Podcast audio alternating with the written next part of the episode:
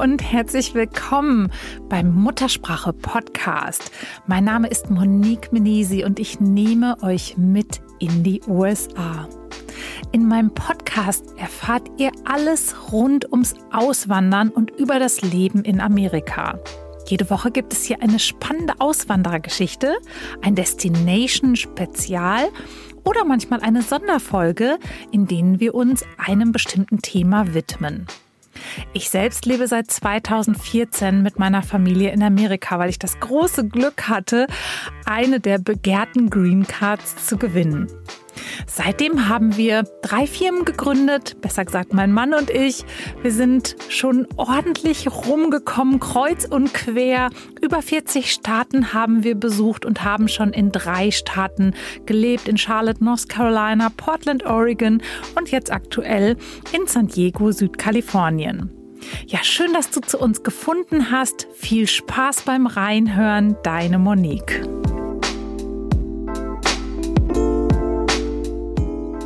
Willkommen im Muttersprache Podcast. Ich habe hier heute ein weiteres, naja, ich würde mal sagen, Talent aus der Mannheimer Kaderschmiede. Und zwar habe ich den David Reichert heute zu Gast und wir reisen heute mal nach Texas und zwar in die schöne Stadt Houston. Hi David. Hi, hi Monique, wie geht's? Gut. Und was es mit der Kaderschmiede auf sich hat, das erzählen wir später nochmal, oder? Das machen wir. Du bist ein frischer Auswanderer, so mehr oder weniger on-off, oder? Ja, mehr oder weniger on-off. Also ich habe schon mal vor 15 Jahren für zwei Jahre in Texas gelebt und ähm, bin wieder zurück nach Deutschland gegangen. Jetzt sind wir wieder hier seit November 2019, also seit wie lange ist es denn jetzt? So zwei kurz, Jahre, drei kurz, Monate, ja, bisschen kurz, mehr, bisschen mehr als zwei Jahre. So ganz kurz vor Pandemic. Aber lass genau. uns mal zurückhüpfen. Warum wir auf die Kaderschmiede kommen, ist zum einen, du bist ein professioneller Reiter mit ja. einer sehr großen Erfolgsgeschichte. So, so by the way hast du mir gerade erzählt, Europameisterschaften und Nationalteam und also, also Dinge. Da wollen wir natürlich erstmal nochmal mehr drüber hören. Und dann kennst du ähm, einen anderen Podcast-Gast, den wir kürzlich hatten, mit dem bist du zur Schule gegangen. Und das genau. habe ich schon wieder gedacht, mein Gott, ist diese Welt klein. Irre. Ja, die Welt ist sehr klein in der Hinsicht. Der Markus Kuhn war früher bei mir auf dem Kupfertsgymnasium in Mannheim in der Klasse. Und das ist natürlich der, der Zufall schlechthin, ja. Das ist so lustig. Ich habe dich angefragt und du guckst, äh, wer bei mir zu Gast war und sagst, ach, der Markus, den kenne ich. Und ich ja, genau. Ich habe es nur schnell bei Google eingegeben und die erste, die, die erste Anzeige, im Prinzip die erste Video- oder Podcast-Anzeige oben war mit, mit Markus, habe ich gedacht, das ist ja auch, ist ja auch lustig. Also Markus, wir grüßen dich hier. Ja, ne? ja, ein ja. kleines, kleines Klassentreffen hier genau. im Muttersprache-Podcast. So lustig. Ja, David, also du ähm, lebst in Houston mit deiner Familie, bist gerade ausgewandert, aber ähm, ja, lass uns mal zurückhüpfen. So als Reiter, was hat dich denn überhaupt, ja, wie, wie, wie warum bist du hier? Was, was hat dich hier hingebracht?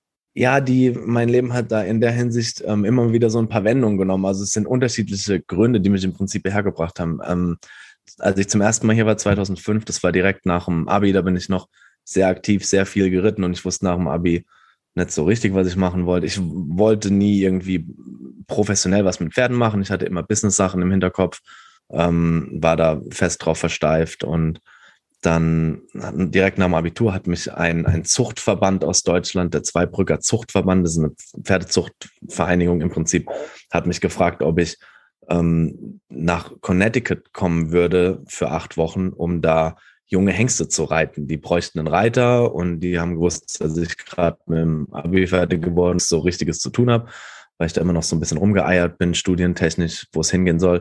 Und dann habe ich gesagt, na komm, dann gehst du jetzt halt acht Wochen nach, nach Connecticut und machst es, dann lernst du ein bisschen Englisch und dann kommst du wieder heim und dann wirst du vielleicht wissen, was du machst. Und das habe ich gemacht. Auf dem ähm, diesem sogenannten 30-Tagestest habe ich eine Frau aus Texas kennengelernt, die hat mich gefragt, ob ich nicht nach Texas kommen will, ihre Pferde reiten will, weil ihr das ganz gut gefallen hat, was ich mit ihrem Pferd, die hat, die hatte ein Pferd bei diesem Test und die hat gesagt, es hat ihr ganz gut gefallen, ob ich denn die Pferde für sie in Texas reiten würde. Und habe ich gesagt, oh ja, komm, jetzt bist du acht Wochen älter und weißt immer noch nicht, was du machst, dann gehe ich jetzt halt mal noch ein paar Monate nach Texas und reite ein bisschen Pferde. Bin ich im Endeffekt mit einem Studentenvisum ich habe dann angefangen, hier so ein bisschen nebenbei alibimäßig zu studieren, eigentlich mehr oder weniger für ein, um das, um das Visum zu haben und habe dann hier Hengste geritten oder Pferde geritten für die Frau hier in Texas. Und was, was fand die so interessant? Also ist das, weil du Englisch reitest oder was war so oder deine Art zu reiten? Nö, einfach, dass ich halt einfach reiten, dass ich halt einfach gut, gut geritten bin. Ich bin halt das, bin das Pferd, ich glaube, sechs Wochen, ja, 30 Tage lang, 35 Tage lang geritten und das Pferd hat ganz gute Fortschritte gemacht und das hat ihr gut gefallen, wie ich denn geritten bin. Und hat die gesagt, ich bräuchte noch einen, Trainer bei mir im Stall, der meine Pferdereiter so ein bisschen Unterricht macht und ob ich das nicht machen wollen würde. Ja, da war ich gerade Anfang 20 oder war ich gerade 20, ja. Und dann wow, bin ich. Wow, aber das ist ja schon gewesen. ganz schön, ganz schön was, oder? So. Ja. Ja, es war was anderes. Ich habe auch gemerkt, dass damals diese zwei Jahre, in denen ich hier war, dass die mir, ich glaube, das ist ein gutes Alter gewesen. Die, die zwei Jahre hier haben mir sehr geholfen, glaube ich, ein bisschen reifer einfach zu werden. Ich war schon immer so mit dem Kopf durch die Wand und so ein bisschen, weiß nicht, stürmig und, und hier dann auf einmal komplett auf mich alleine gestellt zu sein und, und mich hier durchzuschlagen, quasi ohne irgendjemanden. Ja, da, das ist schon eine ganz gute Aufgabe. Das hat schon, war schon cool und hat schon was gebracht auf jeden Fall, ja. Und nach zwei Jahren bin ich dann wieder nach Hause gegangen. Das heißt, du bist dann nach Texas zu dieser Frau, hast genau. dann bei der auf der Ranch gelebt und hast dann genau. tagtäglich sozusagen mit dem Pferd gearbeitet. Genau. Und wie war das? Das war eigentlich quasi relativ Routine für mich. Das war jetzt, natürlich war ein, ein neues fremdes Land super spannend. Ich habe zum ersten Mal ein, ein, ein Pickup Dually gesehen mit vier Reifen hinten. Da habe ich gedacht, boah, wo bist du denn hier gelandet? Wie geil. Ein Truck hat vier Reifen hinten. Wo gibt's denn sowas? Also diese ganz normalen, wenn man Anfang 20 ist, Effekte im Prinzip. Ähm, ja, das war auf jeden Fall cool und spannend, aber dann relativ schnell schleicht sich dann natürlich auch so ein bisschen der Alltag ein. Und dann war das im Endeffekt einfach ein Stall, in dem ich Pferde geritten bin. Und in, in dem Business oder wenn man da den ganzen Tag am Reiten ist, da ist man natürlich jetzt auch nicht groß unterwegs. Da ist jetzt nichts mit, ah ja, übrigens bin ich jetzt mal zum Beispiel zwei Wochen in San Diego, weil ich gerne mal San Diego sehen würde. Oder ich bin jetzt mal zehn Tage in New York. Das gibt's da nicht. Da ist jeden Tag Reiten angesagt und viel mehr sieht man nicht. Ich hatte dann auch ein Apartment auf der Ranch bin dann hier ein bisschen natürlich abends nach Feierabend ein bisschen mal in die Mall gefahren und mal ins Kino gefahren und so Sachen, aber so richtig rumgekommen, außer auf Turniere, ist man da jetzt auch nicht wirklich. Aber es war auf jeden Fall eine coole, coole, spannende Zeit. Viele Leute kennengelernt und ja, es war, war cool. Und dann bist du wieder zurück nach zwei Jahren und wie ging es dann weiter? Genau, nach zwei Jahren bin ich zurückgegangen und ähm, dann habe ich 2000 neun oder zehn, 2010, ähm, meine Firma Magic Tech gegründet. Magic Tech ist eine Firma, wir produzieren Accessoires, Fashion-Accessoires im Prinzip im Reitsport. Das hört sich jetzt ein bisschen komisch an für Leute, die mit, mit Pferden und mit Reitsport nichts zu tun haben, aber im Prinzip geht es um Handschuhe, Armbänder, ähm, Stirnbänder für die Pferde. Die Pferde haben an den Trensen vorne so ein Stirnband dran und das ähm, sollte so schön wie möglich aussehen. Also einfach diese Art Accessoires, Hundehalsbänder. Und es war eigentlich eine, eine, eine Schnapsidee. Und aus dieser Schnapsidee haben wir, glaube ich, echt eine ganz coole Firma gebaut. Also da bin ich auch sehr stolz drauf. Wir sind sehr kann man wahrscheinlich so sagen. Eine, ne? Sehr ja, erfolgreich. Ja. Also ich habe euch natürlich ein bisschen recherchiert, bevor wir jetzt äh, unseren Termin hier heute hatten. Und ähm, ich meine, Follower Gut, aber auch da seid ihr, ich sage Instagram um die 100.000, über 100.000 ja. Follower und ja.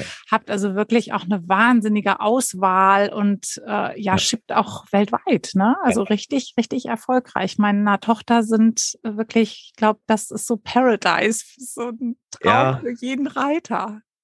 Ja, auf jeden Fall. Also es ist eine coole Firma und ich bin da auch sehr stolz drauf. Allerdings ähm, muss ich auch sagen, dass wir ein mega gutes Team haben. Wir haben super Leute in Worms sitzen. Die Firma sitzt in Worms neben, neben Mannheim. Ähm, wir haben ein super Team. Ich habe super Marketing-Mädels. Ich habe super Design-Mädels. Die, die Mädels haben das richtig gut im Griff. Und ähm, ja, ist eine coole Firma. Wir verschicken, stimmt, wir verschicken weltweit. Ich glaube, tatsächlich, dass wir schon fast in jedes Land auf, auf, auf der Erde was geschickt haben. Wir hatten früher auch mal ein riesengroßes Händlernetzwerk mit, ich glaube, 600 Fachgeschäften, Reitsportgeschäften, die unsere Sachen verkauft haben. Das haben wir alles wieder zurückgefahren und haben uns komplett auf Online spezialisiert, weil das einfach dann eine Umstrukturierung gewesen ist für uns. Aber ähm, ja, es ist, ist, ist cool und ich würde auch fast sogar so weit gehen und sagen, dass was den, den, die, die Farben und die Designs im Reitsport angeht, dass Magic Tech da einen relativ großen Einfluss hat. Also so wäre wahrscheinlich ein bisschen übertrieben zu sagen, dass das nach unserer Pfeife tanzt, das ist natürlich nett, aber wenn wir sagen, hey, lass mal blau machen, dann geht schon relativ viel Richtung blau. Also das ist ähm, auf jeden Fall so. Ja. ja, und alles halt äh, wirklich aus so einer Schnapsidee. Ich meine, man muss da natürlich auch immer ein bisschen Glück haben. Es war ein, war ein Haufen Arbeit. Wir haben da Na wirklich ja, also jahrelang. Ja, mh, ja. Ich meine, das ist ja schon, äh, solche Dinge entstehen ja, dass man einen Bedarf erkennt. Ne? Und das ist ja dann eigentlich nicht eine Schnapsidee, sondern du bist auf die Idee gekommen, wo du gesehen hast, dass das etwas ist, was ähm, nachgefragt wird oder was es ja. eben noch nicht gibt. Und ja. so, ich meine, so entstehen Erfolgskonzepte halt. Ne? Und ja. wenn es dann leicht geht, dann ist es halt einfach auch eine gute Idee. Ne? Nur dann, wenn es schwer ist, ist es eben keine gute Idee. Also ja, wart ihr zur richtigen Zeit am richtigen Ort mit dem richtigen Konzept. Und das ist halt, hat funktioniert. Und wie lange habt ihr die dann ähm, aufgebaut? Oder du, du führst Ja, jetzt immer die Firma gibt ja, die Firma gibt es natürlich immer noch. Also die Firma äh, ist natürlich nach wie vor, wir haben angefangen 2010, also seit äh, zwölf mhm. Jahren jetzt. Und, es ist ganz witzig zu sehen, wie sich, die, wie sich die Zeiten so verändern. Das ist eigentlich immer eine Anekdote, die ich relativ gerne erzähle. Ich will einmal kurz erzählen, ähm, worum es quasi genau geht. Also wir haben ein, unsere Produkte sind alle mal mit einem Austauschmechanismus behaftet oder meistens ist es ein magnetischer Austauschmechanismus. Das ist im Prinzip ein Riemen, der mit Swarovski-Steinen besetzt ist und der vorne beim Pferd an der Stirn ist. Und der war immer super kompliziert auszutauschen. Und vor zwölf Jahren ging das gerade so los, dass im Reitsport alles immer zusammenpassen musste. Die Satteldecke vom Pferd musste zum T-Shirt der, der Reiterin oder des Reiters passen. Und dieses Stirnband vorne war halt immer fester drin und meistens war das einfarbig oder ja, weiß meistens oder es gab es auch in grün und es gab es auch in rot, aber das Ding war dann immer grün oder rot, egal wie die Ausrüstung war. Um das Teil auszutauschen, war super, war super kompliziert das, die ganze Trense auseinanderbauen, den ganzen Riemen rausnehmen. Und wir haben dann eben ein Magnetsystem entwickelt, dass man den einfach quasi nur abziehen muss und einen neuen reinklicken kann. Das ist jetzt so die ja, einfache also Variante also dieses. Ist eigentlich total simpel, aber ist wirklich, wirklich cool, ist ein cooles Produkt. Und als wir die Idee hatten, haben wir natürlich das Erste, was man macht, man versucht es irgendwie im Keller zu bauen und es hat einigermaßen gut funktioniert. Und dann haben wir angefangen, so ein paar Firmen anzurufen und haben gesagt, hey, wir haben hier so ein cooles Stirnband, lass uns doch mal was zusammen machen. Firmen, die im Textilbereich, im Reitsport sind, die, die Klamotten produzieren oder die Pferde, Pferdeaccessoires oder wie auch immer. Und die haben uns, die haben uns im Prinzip ausgelacht. Die haben gesagt, bitte ruf nie wieder an, so ungefähr. Was, was geht der, was geht der uns jetzt auf die Nerven hier? Irgend so ein Hyopai mit so einem Stirnband. Und da gab es einfach überhaupt gar kein Verständnis. Auch bei Banken oder so natürlich. Selbstverständlich.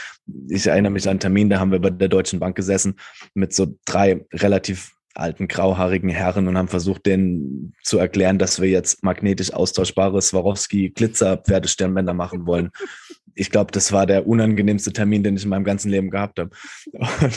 Aber auch bei, bei natürlich Mitbewerbern oder Firmen im Reitsport. Wir sind gar nicht irgendwie zu irgendjemandem durchgekommen ans Telefon. Und jetzt, zehn, zwölf Jahre später, ist es so, dass wir quasi ähm, jeden anrufen können, den wir wollen. Und wenn wir sagen, wir wollen mit euch eine Kollektion machen, dann sagen die, danke, dass ihr an uns gedacht habt. Also es ist, wow. ist cool auf jeden Fall. Ja, das war, Sehr das cool. war cool.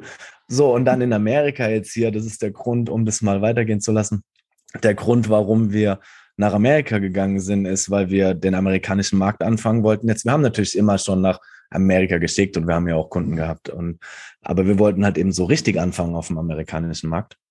Und dazu muss man aber hier sein. Der Markt ist so anders, die Designs sind anders, die Disziplinen, die Reitdisziplinen sind sogar anders, alles ist anders und alles ist weiter weg und alles ist komplizierter.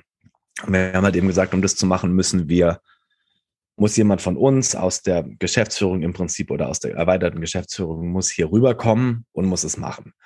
Keiner wollte und dann haben wir gesagt, okay, dann machen wir es. Und außerdem hat meine Frau, Frau Du und deine genau. Frau dann. Mhm. Meine Frau hat gesagt, meine Frau hat gesagt, sie, wir sollten noch irgendwo hingehen, um Magic Tech quasi nochmal so, so richtig zu pushen, weil natürlich auch im in Deutschland so ein bisschen Alltagsgeschäft einfach eingetrudelt ist. Ähm, ja, und da ist, ist dann auch wahrscheinlich kein Wachstum mehr. Ne? Der europäische oder der deutsche Markt ist dann irgendwann gesättigt, oder? Jein, jein. Nee, wir haben immer noch relativ viel Wachstum. Wir haben immer noch einen relativ starken Wachstum, weil ähm, auf dem europäischen Markt noch relativ viel Luft ist ähm, und auch in Deutschland, dadurch, dass wir natürlich quasi so viele verschiedene Designs haben und die Mädels auch oder Jungs ähm, sich die Sachen komplett selbst an einem Konfigurator erstellen können und jeden einzelnen Stein, da sind mhm. teilweise bis zu 200 Steine drauf und jeder einzelne kann aus zu aus bis zu, ich glaube, 80 verschiedenen Farben ausgewählt werden und gesetzt werden. Also es gibt Milliarden verschiedene Möglichkeiten. Da gibt es natürlich auch einen relativ äh,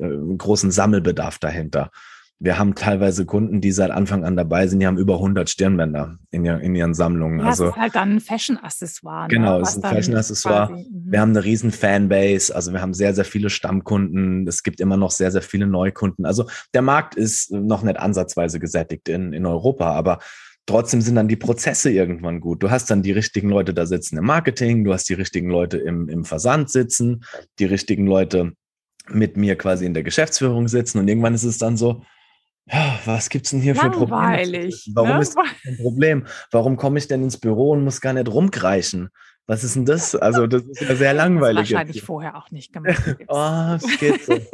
Ähm, ja, die Lieferanten, die Lieferanten sind dann irgendwann alle eingespielt, da gibt es dann keine Reibung und keine Probleme mehr und dann ist es halt irgendwann so ein, so ein Alltagsding. Ich glaube, das ist ganz normal ist, wenn man wächst. Ähm, ich brauche aber immer so ein bisschen einen, einen, einen Kick und uns wird es dann einfach so ein Ticken langweilig, ähm, wenn man das so sagen darf. Aber weiß, was ich meine. Einfach so ein bisschen nicht nee, so spektakulär. Total okay. Ich meine, das ja. zeigt ja auch, dass du eigentlich Unternehmer bist, ne? Weil ja. du hast dann wahrscheinlich gesucht nach dem nächsten Kick und nach dem nächsten genau, genau. Ding irgendwie. Ja. Ne? So. Und dann, und dann, ja, dann hat die Caro gesagt, lass uns doch nach, nach Amerika gehen und lass uns doch Amerika machen. Und Deine Frau. Meine Frau, genau, sorry, ja, meine Frau. Und dann habe ich erstmal gedacht, ja, okay, muss nicht unbedingt sein. Aber okay, dann lass es machen. Ich habe eine Nacht drüber geschlafen und am nächsten Morgen habe ich gedacht, okay, ja, cool, machen wir. Also das war so wirklich so ein, so ein, so ein Meinungsumswitch. Und weißt du warum? Das, was, was ich weiß es war nicht. Dir so über Nacht.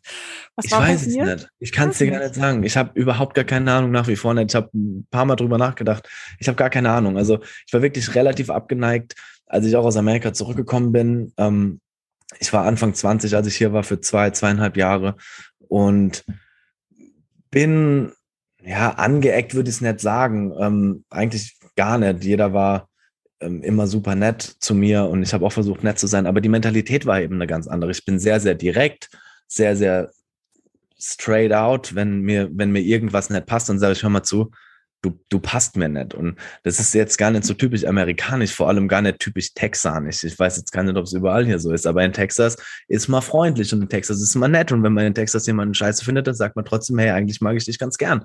Und das ist nicht so, nicht so meine Art.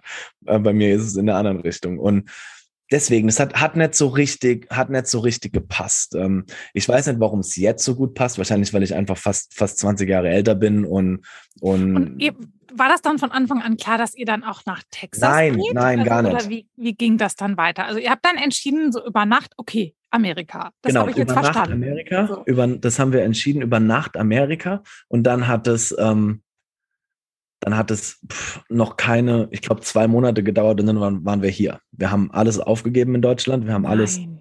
Ja, und ja, dann waren wir hier im, ja, es war April und dann war es Juni, ja, zwei Monate. Hat dann sozusagen den amerikanischen Ableger für Magic Tech gegründet. Genau, genau, genau. Ja, das, also das hat euch dann die Visumöglichkeit wahrscheinlich Genau, gegeben. so haben wir unser Visum bekommen. Mhm. Ähm, die, die deutsche Holding hat quasi als Tochtergesellschaft eine amerikanische mhm. Corporation gegründet und ähm, wir haben ein E2-Visum bekommen, also ein ja, ein E2. Ja, Investor. Mhm. Investment Management Visum. Ja. Ähm, und sind auf einem E2-Visum hier, ja. Und dann waren wir hier. Ursprünglich wollten wir nach Virginia. Unser Lederpartner, die Firma, die unsere ganzen Lederaccessoires für uns baut, ist die Firma Stübben aus ähm, Krefeld. Deren US-Headquarter ist in Virginia, in Charlottesville, Virginia. Und wir haben gedacht, wir arbeiten mit denen schon, schon sehr lange sehr gut zusammen sind befreundet mit denen und haben gesagt, hey, wenn wir nach Amerika kommen, dann wird es doch Sinn machen, wenn wir das bei euch machen. Die hatten, die haben die ganze Infrastruktur, die haben Versandstraßen, die haben, haben alles da und wir müssen nicht hingehen und müssen das alles neu aufbauen. Wir kriegen von denen zwei, drei Räume, keine Ahnung, 500 Quadratmeter und dann machen wir das bei denen. So war der Plan. Wir sind da hingekommen. Wir hatten noch zwei Wochen Zeit. Wir hatten ein großes Meeting mit den ganzen Stüben, Stübbenmenschen, auch mit denen aus Deutschland in Virginia, aber um da quasi die ganzen Details zu klären oder um die Flächen einzurichten, wie auch immer. Ähm, das war aber ungefähr zwei Wochen, nachdem wir in Virginia gelandet sind. Und dann haben wir gesagt, boah, so richtig prickelnd ist hier Virginia eigentlich nicht. Wir fahren das mal ein bisschen. Hat nicht connected. Ja, gar nicht. Es hat gar nicht connected. Es hat uns überhaupt nicht gefallen. Wart ihr denn vorher mal so im Urlaub auch? Ich meine, gut, du warst zwei Jahre da, aber wie du ja gerade gesagt hast, mehr oder weniger nur auf der texanischen Ranch. Wart ihr ja, zwischendurch mal so ein paar Mal auch in verschiedenen Gegenden ja. in den USA, deine Frau, du und ihr habt ja auch eine kleine Tochter, die ist jetzt vier, also die war da genau. zwei wahrscheinlich, ne? Ja, die war da ein, eineinhalb, ja, oder kurz vor zwei.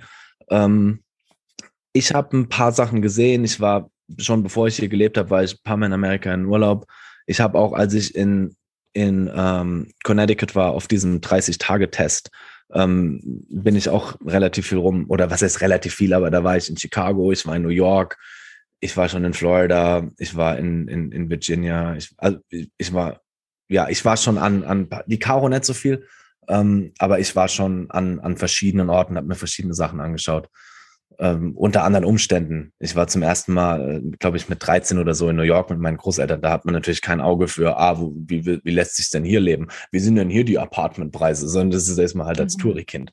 Aber ich habe schon, schon verschiedene Plätze gesehen und Virginia hat uns überhaupt gar nicht gefallen. Und es hat auch, glaube ich, gar nichts mit Virginia zu tun. Es war eigentlich traumhaft schön. Also Charlottesville, ähm, ist, ist ein super schönes kleines Städtchen mit super schönem Wald außenrum. Wenn einem das gefällt, dann ist es wahrscheinlich traumhaft schön, aber uns hat es gar nicht so richtig gefallen. Dann haben wir gesagt, was machen wir jetzt in den zwei Wochen? Ja, wir hocken jetzt hier in Virginia, in Charlottesville und, und ja. dann haben wir uns ein Auto gekauft, so einen uralten abgeranzten. War, hattet ihr da schon alles verkauft in Deutschland oder war das eher so eine Besichtigungstour? Nee, da war alles schon weg. Da war alles schon weg, aber es Wow, war das heißt, ihr seid hier hingekommen, wusstet überhaupt nicht wohin, habt schon alles verkauft und ja. standet dann quasi hier ja. so, was machen wir jetzt? Ja, so ungefähr. Also ja, gut, wir hatten schon, wir hatten schon den handfesten Plan, dass wir natürlich in, in Virginia sein werden. Das war jetzt nicht so, ah, okay. ja komm, wir fliegen mal dahin und dann gucken wir, wo wir landen, sondern wir wussten. Oder, aber dann war das ja erstmal eine Riesenenttäuschung, oder? Ja, aber da hat man gar, denkt man gar nicht so wirklich hm. drüber nach. Also ich bin da jetzt nicht so ein Enttäuschter, so ein enttäuschter Typ. Nie. Ich gucke halt eben, was, was, wie ist die Lage und dann machen wir irgendwas anderes. Dann machen, kriegen wir schon irgendwie gedreht. Also das war jetzt auch nicht so, dass es die Hölle war. Also ich will jetzt nicht sagen, oh mein Gott, wir können keinen Tag länger in Charlottesville, Virginia bleiben. Also so schlimm war das jetzt natürlich auch nicht. Da war ja nichts verkehrt. Da wurde ja keiner, wurde ja keiner, also es war ja ganz normal. Aber hat, hat uns einfach nicht so gut gefallen. Und dann haben wir uns dieses Auto gekauft.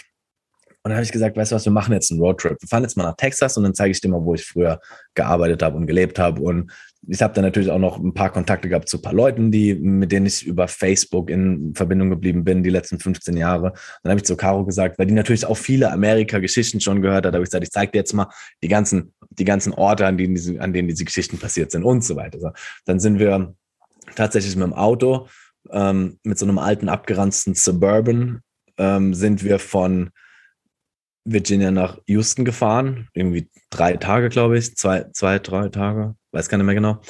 Ähm, durch Tennessee und Kentucky und Louisiana und waren dann hier in Texas. Und wir sind quasi in Houston reingekommen, hier in, in wir leben in West Houston, in Richmond, und sind quasi hier in die Area zurückgekommen, in der ich früher schon mal gelebt habe. Und irgendwie haben wir beide sofort gesagt, boah, geil, wir, wir bleiben hier. Hier ist ja viel geiler. Also, ähm, und dann hat sich auch hier in der Area so unwahrscheinlich viel getan. Also Houston ist natürlich eine brutale Wachstumsgegend. Also bei, hier explodiert ja alles, hier explodieren Häuser aus dem Boden, Geschäfte aus dem Boden. Ja, ja, ganze Viertel, ne? ganze teilweise, Neighborhoods hey, ich habe früher, ich habe in der, in der, in der Neighborhood gewohnt, die im Prinzip so die westlichste Kante von Houston war. Danach war nix mehr. Und die Ranch, auf der ich gearbeitet habe, die war ungefähr 15 Miles weiter draußen. Und ich bin quasi auf einer Schotterstraße durchs Niemandsland gefahren, bis auf diese Ranch. Mittlerweile, 15 Jahre später, Und es ist jetzt auch schon seit drei Jahren, also quasi zehn Jahre später, spätestens nach dieser Schotterstraße durch, durchs absolute Niemandsland, ist da jetzt eine vier- oder sechsspurige Tollroad und rechts und links, so weit das Auge reicht, Geschäfte. Unfassbar. Da wohnen jetzt auf einen Schlag, wohnen jetzt westlich von da, wo es tot gewesen ist, oder von da, wo die letzte Neighborhood stand, westlich davon wohnen locker 500.000 Menschen. Also es ist absolut, vielleicht ich sind es kenn das 300.000, von aber es ist Mhm. abgefahren. Und Ja. ähm, das hat natürlich auch die Region hier extrem aufgewertet. Auf einmal ist hier fünf Minuten von uns weg ein riesengroßes Kinderkrankenhaus, was es vorher hier nicht gab. Und so dann ir irgendwie haben wir gedacht, hey, hier ist es doch mega geil. Wir bleiben, wir bleiben einfach hier. Ich fand es dann hier auf einmal auch noch viel, viel geiler, als, als ich das in Erinnerung hatte, weil es, glaube ich, auch geiler einfach ist. Und ja, wir haben sofort gesagt, wir bleiben hier. Wir haben quasi bei Stimmen angerufen und haben gesagt, äh, ich musste auch mein Team in Deutschland anrufen und musste ihnen sagen, ähm, übrigens, es gibt hier eine kleine Planänderung. Die haben auch gedacht, jetzt hat er einen völligen Dachschaden. Ähm, ja, und dann haben wir es aber einfach gemacht und haben dann, aber es hat uns auch niemand, Stimmen war uns nicht böse und ähm, mein Team in Deutschland natürlich auch nicht. Also das war dann auch kein Problem, aber das war dann halt schon eine grobe Planänderung für uns. Ja, aber Und ist auch sind- wichtig, ne? Es ist ja auch wichtig, dass ihr euch als Familie wohlfühlt, ne? Wenn Ja, ihr neue jeden Fall. Wurzeln schlagt, dann ist es schon unfassbar wichtig, dass das auch was ist, wo alle mit leben Ja. können, ne? Ja, ja. Ja. Ja, der Plan war ja auch erstmal fünf, fünf Jahre quasi nur in Anführungszeichen zu bleiben. Da hätten wir auch mal, gerade weil die Palina noch klein ist, unsere Tochter, auch mal so ein bisschen den sauren Apfel eigentlich beißen können, auch wenn es einem da jetzt nicht so super gut gefällt. Aber ja, es hat dann einfach, hat sich einfach eine bessere, bessere Lösung aufgetan. Und jetzt sind wir jeden Tag dankbar, dass wir in Texas sind. Ja. Also ihr seid dann angekommen, so gut, du kanntest jetzt die Gegend ein bisschen noch, also Ja. hat sich ja dann. ja. Hat sich alles verändert, ja. Also. Und deine Frau war aber zum ersten Mal da. Und wie ging es Ja. dann weiter? Also dann habt ihr euch ein Haus gesucht oder wie? wie Nee, nee, nee. los? Ja, genau. Wir haben uns ein Haus, wir haben uns erstmal natürlich ein Mietshaus gesucht, weil man kommt ja, wir sind ja auch keine reichen Leute. Wir kommen ja nicht hierher und sagen, ah, so, wo gibt's denn hier jetzt das äh, Haus käuflich zu erwerben? Sondern wir haben uns halt nach Mietshäusern umgeschaut und haben dann auch relativ schnell ein cooles Haus gefunden zur Miete. Wobei wir das noch gar nicht gemacht haben. Stimmt gar nicht. Ich erzähl Quatsch. Wir waren zwei Monate hier, um die Firma aufzubauen und mussten dann wieder zurück das Visum beantragen. Das ist auch noch so eine Sache. Wahrscheinlich hören Leute zu, die wesentlich mehr Ahnung haben als ich, aber so wie ich das verstanden habe und so wie meine Anwälte uns das auch oder der Anwalt uns das auch äh, erzählt hat, gibt es überhaupt gar keinen richtigen Prozess für das, was wir hier machen mussten. Und zwar kann natürlich die Firma nur das Visum für uns beantragen, wenn das eine operierende, Ja. fertige erst Firma gründen und dann das Visum Richtig. beantragen oder investieren oder. Richtig. Unternehmen kaufen oder ein Genau. Investment vorweisen. Das ist so Genau. das mit dem E-Visum, ja. Das Problem ist aber einfach nur, wenn man, um, äh, um halt eben dieses Investment vorzuweisen, muss man natürlich erstmal hier sein und irgendwie, so, wir sind quasi als Touris hierher gekommen mit, mit einem ganz normalen Ester und mussten dann aber Konten gründen, Büroflächen anmieten, Und das ist fast Maschinen unmöglich. kaufen und es war fast unmöglich. Ja. Und ich habe, Jetzt ein Haus anmieten ist fast unmöglich. Ein Haus anmieten ist fast. Bankkonto ist es hey, ja, das Drivers ist License, extrem schwierig. Drivers License, weil was, was hatte ich, was hatte ich? Diskussionen über Tage wirklich auf diesem Drivers License Office. Ich habe drei Tage am Stück morgens um 6 Uhr auf dem Drivers License Office Ja, gesessen, weil ich das Auto anmelden wollte Ja, und die genau. wollten aber natürlich dann eine Gasrechnung von mir und ich habe natürlich keinen Utility Bill oder hey, ja, das war- ist total kompliziert. Das ist, mega. das, das Scheitern oder nicht Scheitern, aber in diesem Kreislauf drehen sich ganz viele Auswanderer und da gibt es ein paar Dinge, die man echt wissen muss, dass Ja. man das hinkriegt und dann Ja. ist das natürlich noch vom Bundesstaat zu Bundesstaat auch ein bisschen unterschiedlich. Ne? Der eine Bundesstaat ist da eher so easy going und bei dem anderen ist es gar nicht möglich. Ja. Aber ja, ich, ich, ich, I hear you.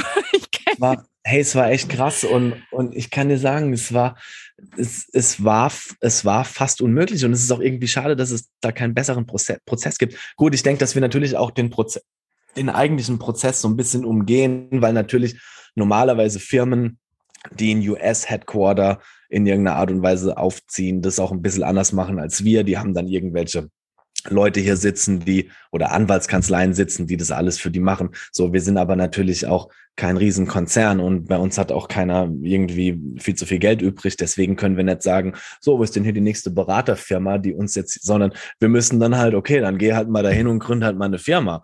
Und ich weiß genau, dass ich, wie lange ich auf dem in Virginia bei der Bank gesessen habe, und zwar ist es sogar eine Bank gewesen, die Stimmen mit, mit den Stimmen unserer Partnerfirma seit Jahrzehnten operiert und die waren uns super, super wohlgesonnen und haben wirklich alles versucht zu machen. Aber versuch mal Firmenbankkontos Konten zu eröffnen als, als Ausländer ohne du keine Steuernummer ohne hast, ohne Social Security. Ohne alles. Ohne, ja, ohne alles. Ist, äh, ohne Utility Bill. Das, diese Util, dieses, ja.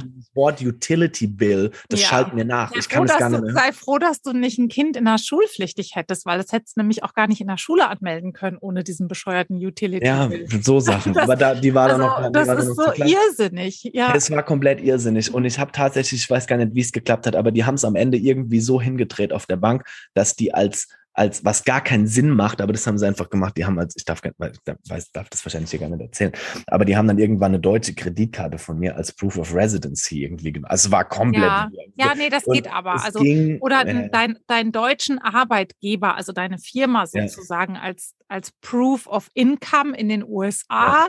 dass die dich von da oder so, da gibt es auf jeden Fall Mittel. Und ja, also. Es war total verrückt. wir und am Ende mhm. hatten wir aber Bankkonten, am Ende hatten wir eine Bürofläche und wir hatten Maschinen und wir hatten alles alles Mögliche. Und dann sind wir zurück nach Deutschland, haben das E2-Visum dann fertig beantragt im Prinzip, haben das dann ähm, zweieinhalb Monate oder so später dann, dann erteilt bekommen und sind dann im November final hierher gegangen. In der Zeit dazwischen, die drei Monate in Deutschland, haben wir bei meiner Schwester im Haus gelebt, haben wir uns bei der eingesneakt und ähm, ja, waren drei Monate bei der. War aber ganz cool. Die hat da diesen riesen, riesengroßen Reithof mit ganz vielen Pferden und ganz viel Action. Da konnten wir auch gut was helfen. Und ähm, ja, und dann sind wir hier gewesen. Ja, das war dann November 19 und wir wissen ja, ja. alle, ne? Ähm, Februar, ich meine, Texas hat es nicht so hart getroffen wie andere Staaten hier äh, und wie vielleicht auch andere Länder, aber nichtsdestotrotz war ja erstmal im Februar Nee, März war dann der Lockdown. Genau, das kam dann, also wir waren dann ja, wie gesagt, im November wieder hier. Es ging, wir haben dann natürlich noch ein bisschen Zeit gebraucht, um bei Magic Tech dann natürlich auch dann final alles in Gang zu setzen. Also wir hatten natürlich Büroflächen und sowas, aber wir haben dann Angestellte uns gesucht, wir haben dann den kompletten Warenbestand von Deutschland hier rüber geschafft oder hat unseren äh, eigenen amerikanischen Warenbestand natürlich hier aufgebaut, äh, der aus Europa kam. Ähm, wir hatten alles ready to go und tatsächlich, ist jetzt nicht gelogen, in der exakten Woche, ich glaube, es war sogar an dem exakten Tag, als wir gesagt haben, jetzt haben wir endlich alles auf der Reihe, jetzt ist die Homepage fertig, jetzt ist alles fertig, jetzt können wir loslegen, jetzt haben wir einen Bestand. An dem Tag oder in der Woche ist diese ganze, diese ganze Lockdown-Geschichte losgegangen. Und, und ich meine, das ist natürlich, ihr lebt natürlich so von Turnieren wahrscheinlich. Ja, absolut. und äh, Turniere sind super wichtig. Veranstaltungen und so Messen wahrscheinlich auch, ne? Ja, absolut. Turniere, Messen, diese ganzen Sachen sind super wichtig. Die sind in Amerika, in Amerika nicht ganz so wichtig wie in, in Europa, weil die Szene das einfach gar nicht so richtig hergibt. Ähm, es ist eine bisschen andere Szene. In Deutschland sind ganz, ganz, oder in Europa sind ganz, ganz viele Turniere, quasi jedes Wochenende mit extrem vielen Zuschauern, 50, 60.000 Zuschauer, findet man quasi im, im Umkreis von, im sechs Stunden Umkreis von Mannheim, findet man im Prinzip jedes Wochenende ein Reitturnier mit 50, 60.000 Zuschauern. Und da haben wir natürlich die ersten zwei Jahre lang ähm, die Ochsentour gemacht und sind mit dem Messestand auf jedes dieser Turniere gefahren, bis am Ende von, vom Jahr oder nach zwei Jahren jeder in Deutschland irgendwie mal oder jeder, der zumindest. Also fängt man halt an, ne? Das, ja, jeder, der in dieser Turnierszene irgendwie verwurzelt ist, hat mal irgendwie so ein, so ein Stirnband gesehen. Und das hat es natürlich relativ einfach gemacht. Hier gibt es gar nicht so richtig. Erstens ist alles super, super weit weg, logischerweise.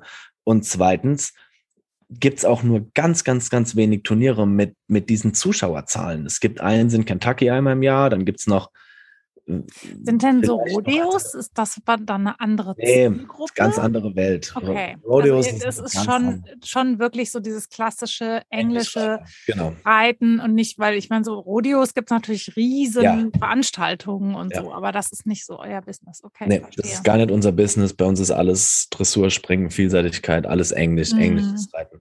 Ähm, mit Westernreiten haben wir gar nichts am Hut. Gibt es auch immer wieder mal die Überlegung bei, bei Magic Deck intern, ob wir mal mit Western anfangen, aber äh, wir müssen mal gucken. Bei uns hat keiner so richtig Ahnung davon. Weißt, in, in, in, in dem englischen Bereich, da wissen wir, was wir machen. Da ist jeder quasi, der bei uns in der, in der, in der Führungsriege sitzt, ist lebenlang Reiter, so ungefähr. Da wissen wir genau, was, was wir machen müssen. Klar. Aber zumindest bilden wir uns das ein. Aber ähm, im Western-Bereich haben wir halt gar keine Ahnung, überhaupt nicht. Deswegen haben, ist es immer für uns so ein bisschen scary, da irgendwie was mhm. zu machen. Aber Müssen wir wahrscheinlich auch demnächst irgendwie mal machen. Aber zu dem Zeitpunkt oder zum jetzigen Zeitpunkt auch gab es das oder gibt es es noch nicht.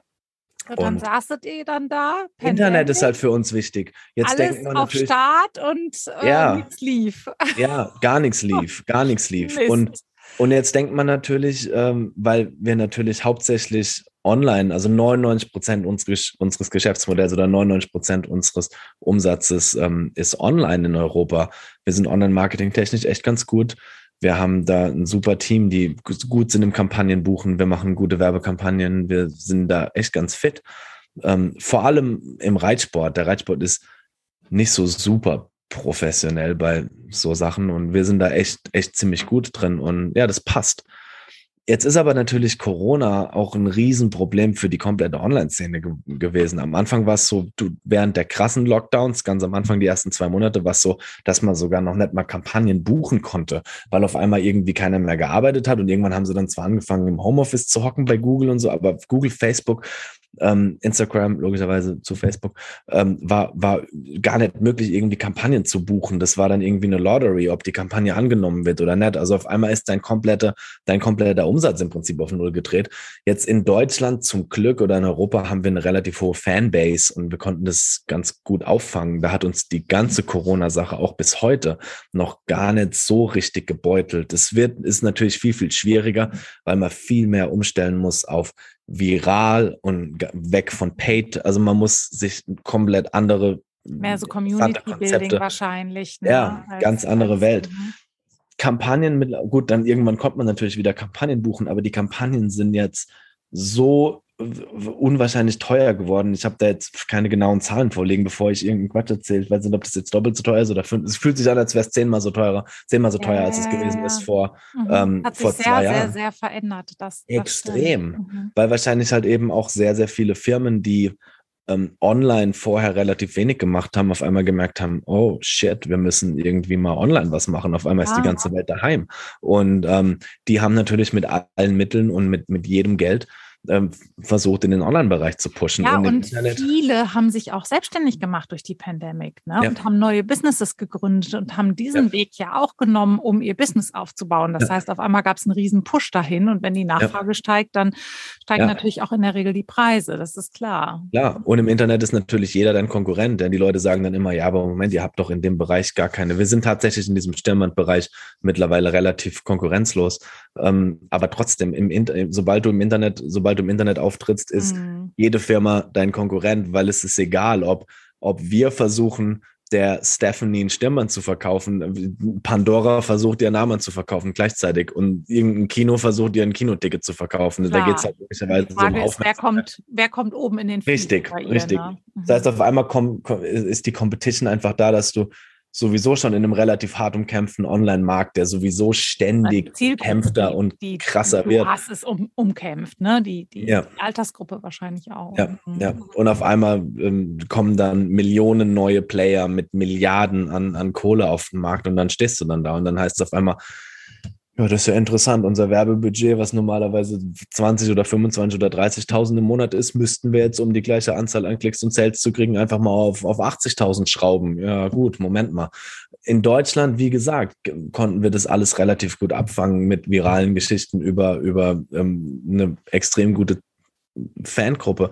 Allerdings hier eine Marke jetzt komplett neu, mehr oder weniger komplett neu aufzubauen, ausschließlich online, mehr oder weniger, weil die Turniere ja auch nicht stattfinden und die Messen ja auch nicht stattfinden und es sowieso kompliziert ist, ohne äh, im Prinzip das hier aufzubauen, ohne dass es jemand kennt, während die Preise online rechts und links einem um die Ohren fliegen, haben wir gesagt, weißt ja, du was? und halt auch keine Messen da sind. Ne? Das gar nichts ist da. Ne? Ja. Normalerweise fängst du ja ja erstmal, wie ihr das auch in Deutschland gemacht habt, erstmal vielleicht über Großturniere, über Messen ja. an, äh, Follower zu generieren und dann kommst du ja irgendwann, kriegst das Ganze ans Da verstehe ich schon, dass das nicht so einfach war. Wie ging es euch damit? Seid ihr extra deswegen oder mehr oder weniger hingekommen? Ja, wie gesagt, wir sind da keine Trauernden. Also wir sind, haben da jetzt nicht rumgesessen und haben gedacht, oh mein Gott, wie schlimm. Und es hat halt genervt. Wir haben halt auf der Couch rumgehockt. Und was ich noch sagen wollte, wir hatten übrigens auch Vertreter. Wir hatten sechs, sieben Vertreter in, in fast ganz Amerika verteilt oder in sechs verschiedenen States äh, verteilt, in den Major States, die in die Stelle hätten fahren sollen und auf die Turniere hätten fahren sollen, auf die die hattet ihr, die hattet ihr. Die haben wir schon vorher.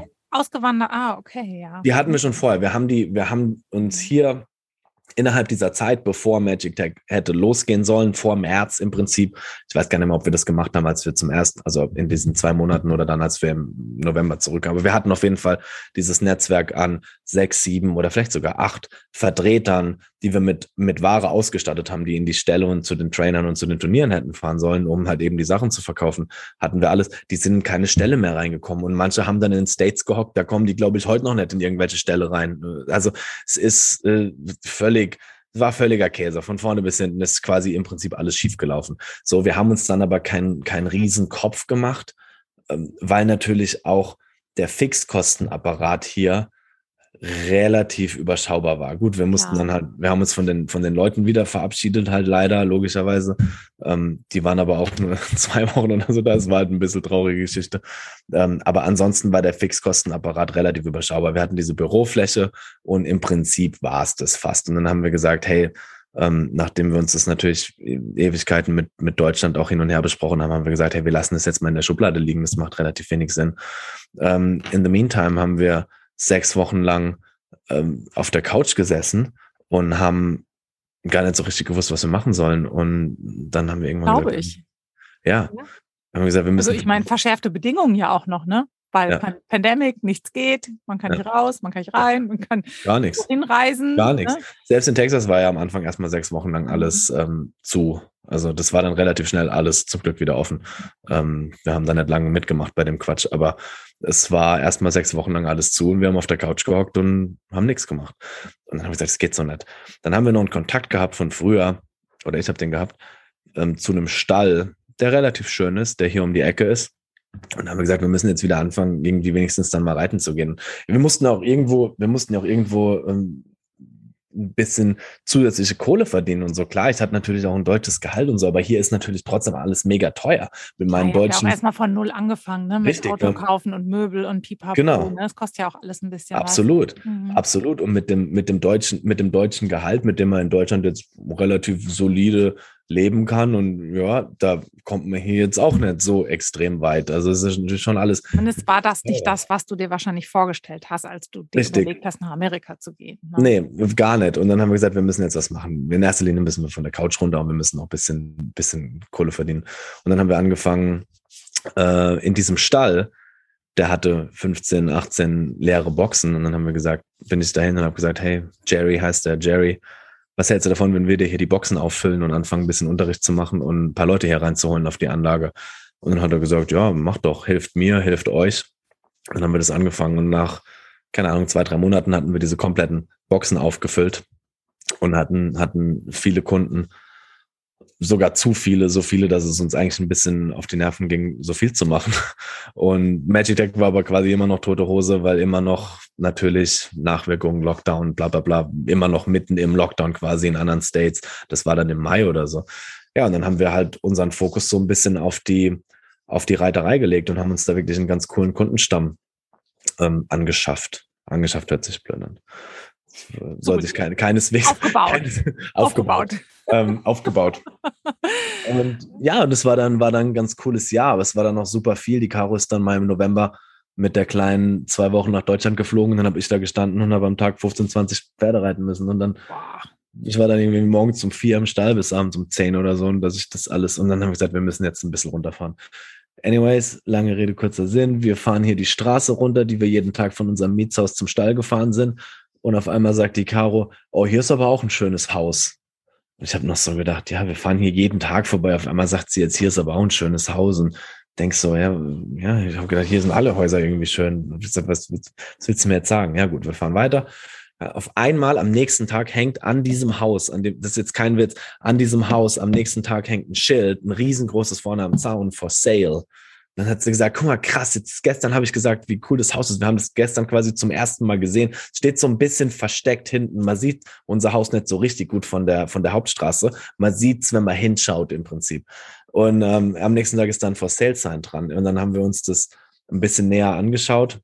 Es hat eine kleine Reitanlage hier. Wir haben sechs Acre, ist relativ klein, ähm, aber wir haben alles, was man braucht. Wir haben 14 Boxen. Wir ist haben das eine, verrückt, oder? ja, ja, wir haben eine Reithalle dann gebaut. Wir haben, wir haben einen Reitplatz gebaut und so weiter. Also wir haben jetzt wirklich eine ganz coole, schnuckliche Anlage. Ich aber meine, sechs Acres ist ja auch nicht wenig, ne? Ich meine, für Texas wahrscheinlich äh, ja, aber für ja, es ist jetzt andere Verhältnisse ist das echt viel Land. Ja, es ist auf jeden Fall. Es ist schon, es ist nicht super klein, aber es ist auch nicht gigantisch groß. Es ist einfach eine schöne, Naja, schöne für die, für die Deutschen. Ich glaube, es sind so zwei- zwei- 2,3 Hektar ungefähr, sowas Ja. im Dreh, für die, die mit Acre nicht so richtig viel anfangen können. Ja, 25, 22, 23.000 Quadratmeter. Ist schon, ist schon eine Ecke Land auf jeden Fall. Ja, es ist keine Klitsche, aber ja, für die, Verhältnisse, für die Verhältnisse hier jetzt auch nicht. Also habt ihr dann gekauft?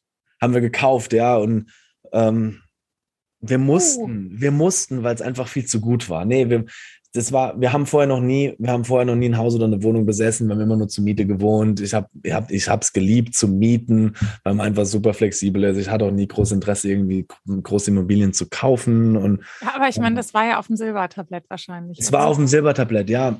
Es war gar nicht so wirklich auf dem Silbertablett, wenn du, wenn du meine Frau fragst, weil meine Frau da ein bisschen zögerlicher ist bei so Sachen, als, als ich das bin. Ich habe halt gedacht, ja gut, wenn es halt Sinn macht, machen wir es halt. Und es war, war echt ein, ein bisschen Geld. Es war jetzt nicht komplett billig. Wir haben zum Glück jemanden gefunden, der es uns finanziert hat, weil wir natürlich so viel Geld nicht rumliegen haben.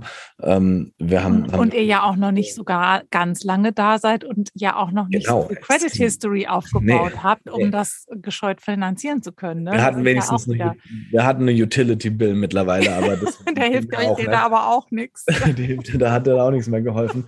Aber wir haben, wir haben, ähm, ja, wir haben jemanden gefunden, der es uns, der es uns finanziert hat und wir mussten es einfach machen. Die Größe war perfekt, die Lage war perfekt, der, der Style unseres Hauses hat uns perfekt gefallen. Das war, das war alles einfach im Prinzip viel zu gut. Und dann haben wir gesagt, was soll das jetzt? Wir machen das jetzt. Und wenn es halt schief läuft, dann verkaufen wir es halt wieder. Hier verkauft Ja, hier flippt jeder Häuser andauernd. Man kommt Ja. natürlich her mit dieser Einstellung aus Deutschland, äh, schaffe, schaffe, Häusle baue und dann, dann irgendwann kauft man sich sein Haus und dann lebt man da drin Nein. bis an sein Lebensende. So ungefähr. Aber hier ist es ja natürlich überhaupt gar nicht so. Hier ist es Nee, ja und so, schon mal gar nicht, wenn bei euch boomt der, die Häuser ja, der Genau. Immobilienmarkt ja gigantisch. Und ich meine, wenn du natürlich noch Value addest mit Ja. in Form von einer Reitanlage und Ja. so weiter und was wahrscheinlich auch, auch, auch so ein bisschen deutsch, ne? Also viele Ja. Reitanlagen sind ja hier total verschröddelt, ne? Also das ist ja, Ja, so runtergekommen, dreckig und äh, Müllhalde und dann ist natürlich wirklich so ein richtig schöner, ich sage mal, wie wir den so aus Europa kennen, so ein Reiterhof, ja auch wirklich Ja. eine Perle. Ähm,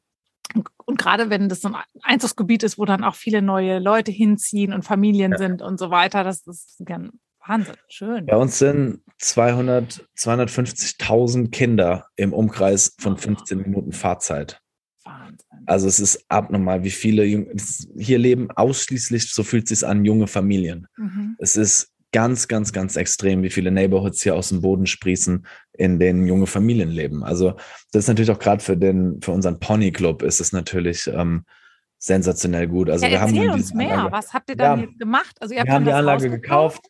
Wir haben die Anlage gekauft. Ähm, wir haben es gemacht, haben es auch noch keine Sekunde bereut zum Glück.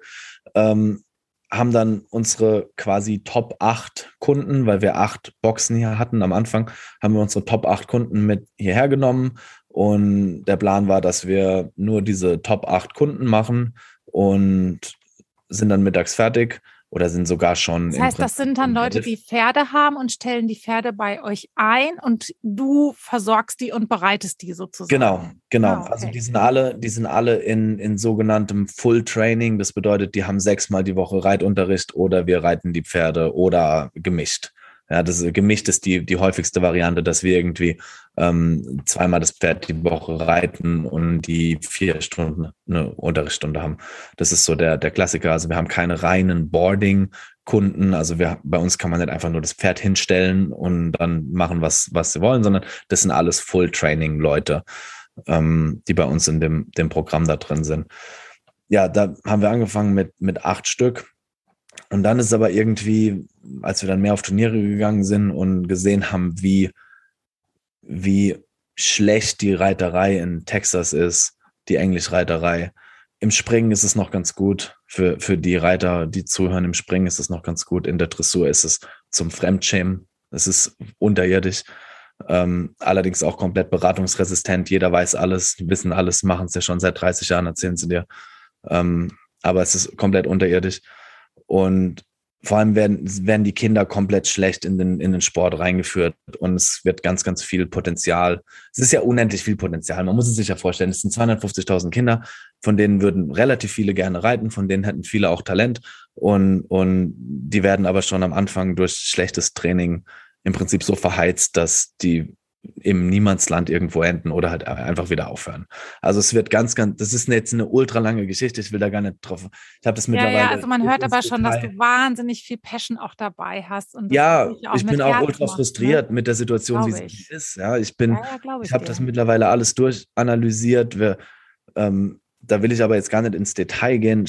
Fakt ist nee, nur. Ich, ich verstehe das. Meine Tochter reitet ja auch und wir haben echt so lange, fast acht Jahre jetzt nach vernünftigem Reitunterricht gesucht. Gruselig. Und waren total frustriert und haben jetzt wirklich, der Reiterhof ist eine Katastrophe, aber die Reitlehrerin ist der ja. Hammer. Also das erste Mal wirklich, wo man sagt, so jetzt, Chaka. Ne? Also ich verstehe, ich ja, wenn, wenn ich, und dann schaue ich mir diese Turniere an und schaue mir diese, für die, die es, denen es was sagt, diese Hunter-Prüfungen an. Und da, da, da verstehe ich die Welt nicht mehr, wie man die Kinder jahrelang in diesem Quatsch da entertainen kann, anstatt denen Reiten beizubringen. Es ist furchtbar.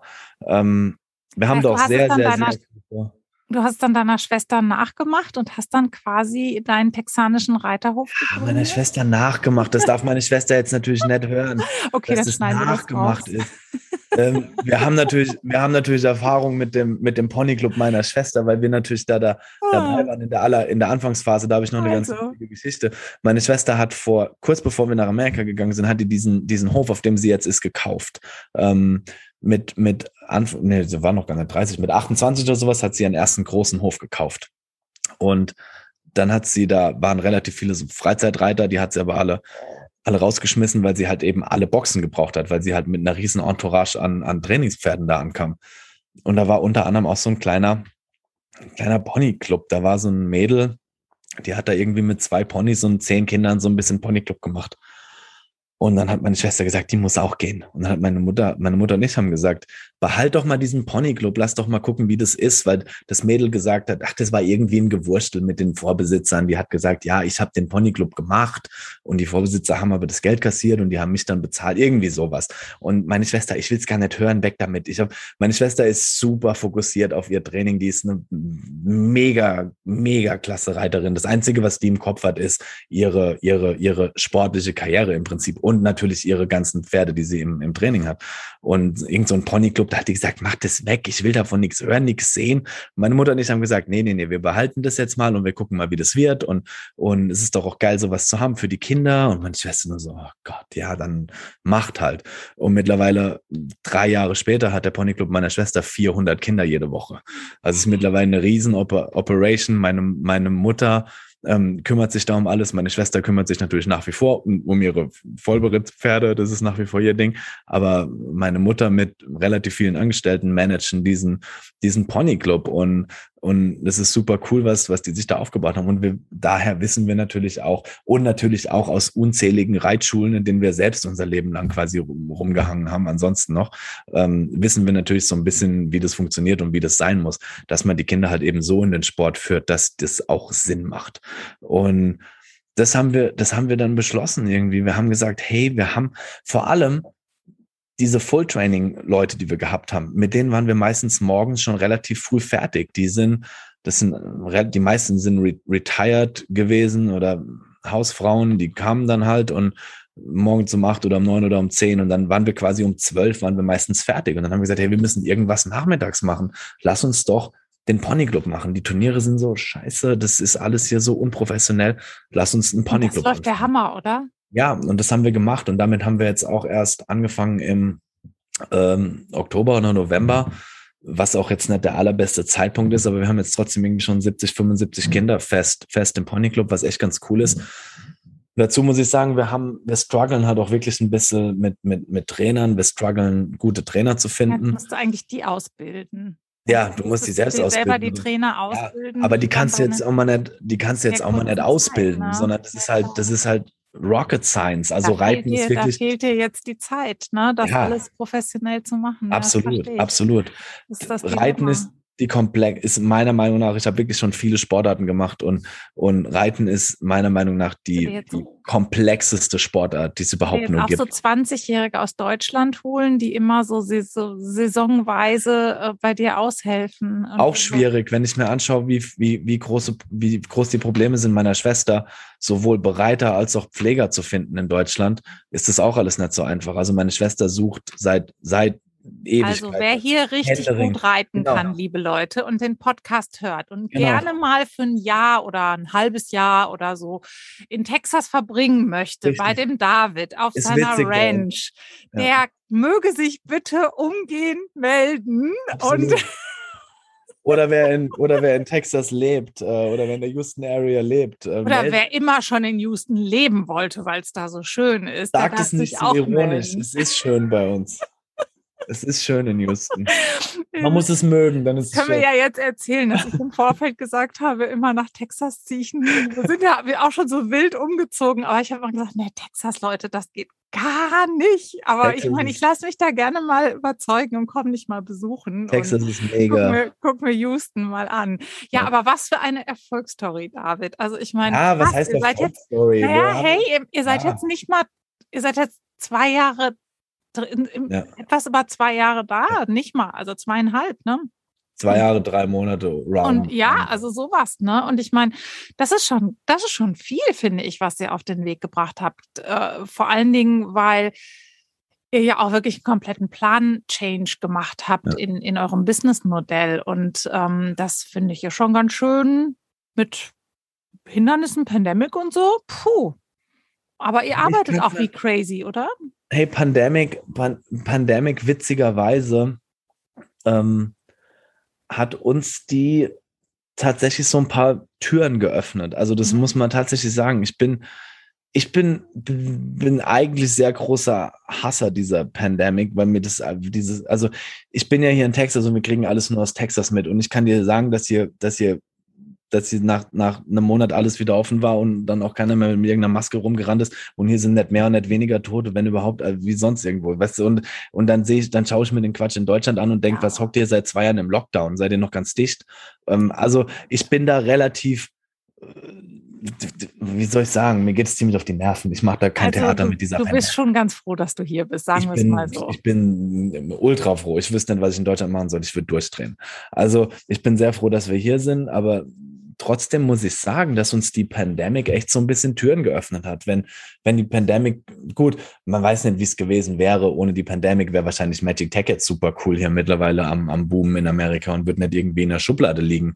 Dann hätten wir zwar diese Reitnummern nie gemacht, aber Magic Tech wäre wahrscheinlich ziemlich cool. Auf der anderen Seite bin ich echt auch froh, dass wir, dass wir, dass die Reitgeschichte jetzt so ist, wie sie ist, weil ich ehrlich sagen muss, dass mir das und auch der Caro im Moment ähm, viel mehr Spaß macht, als uns Magic Tech gemacht hat. Also das, das hat ein paar coole, coole. Ja, glaube ich.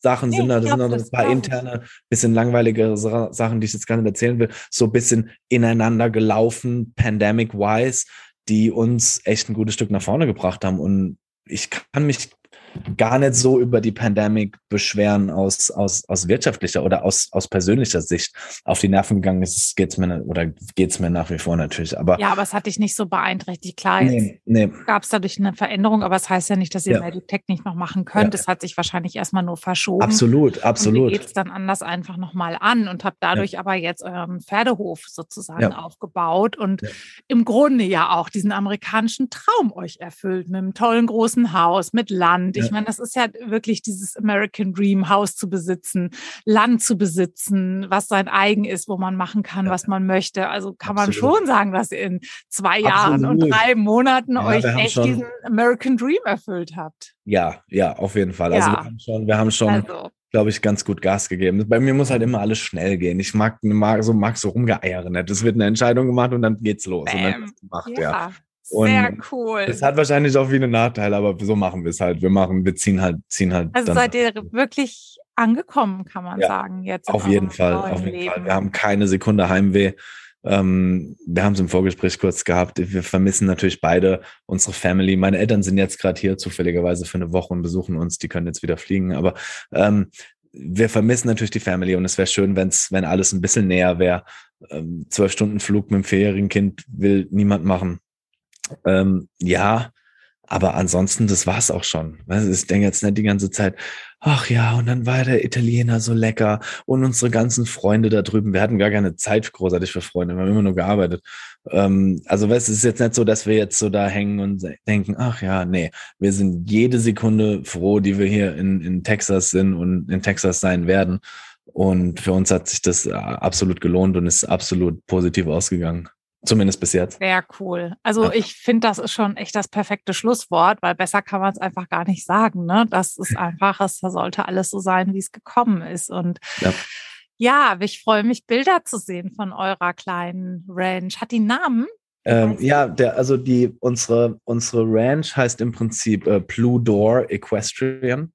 Ähm, warum? Wie, wie warum? das ist eine ganz witzige Geschichte. Wir haben das Haus gekauft und das Haus hatte ähm, eine rote Eingangstür.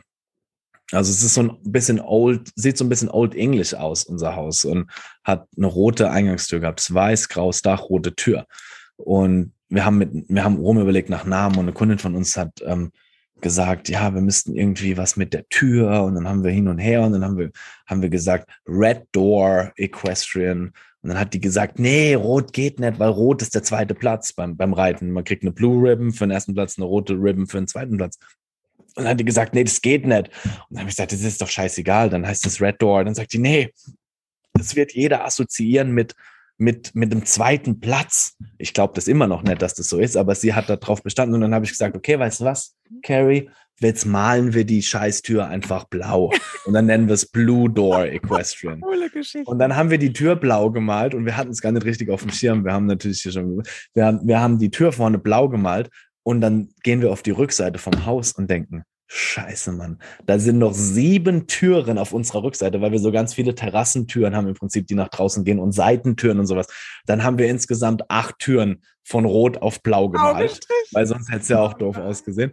Oh, und ähm, ja, jetzt ist es Pludor ähm, Equestrian und der Pony Club heißt Palinas Ponies. Palina ist der, der Name unserer Tochter und Palinas Ponies heißt der oh, ähm, heißt die Riding School.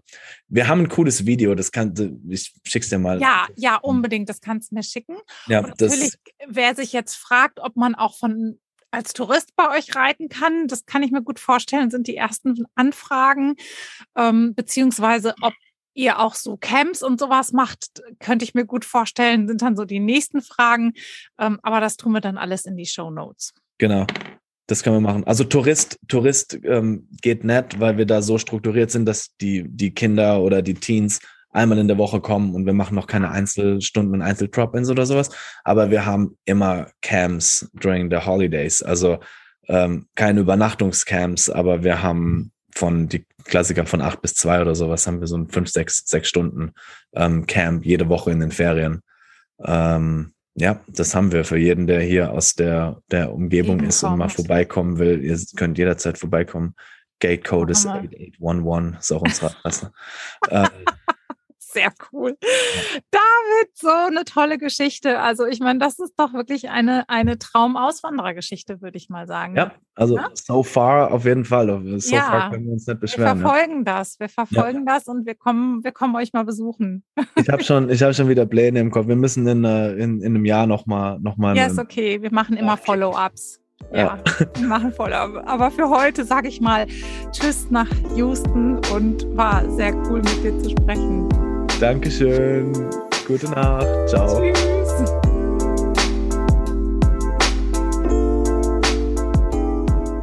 So, für heute war es das auch schon wieder hier im Muttersprache Podcast. Schön, dass du da warst. Ich hoffe sehr, dir hat diese Folge gefallen.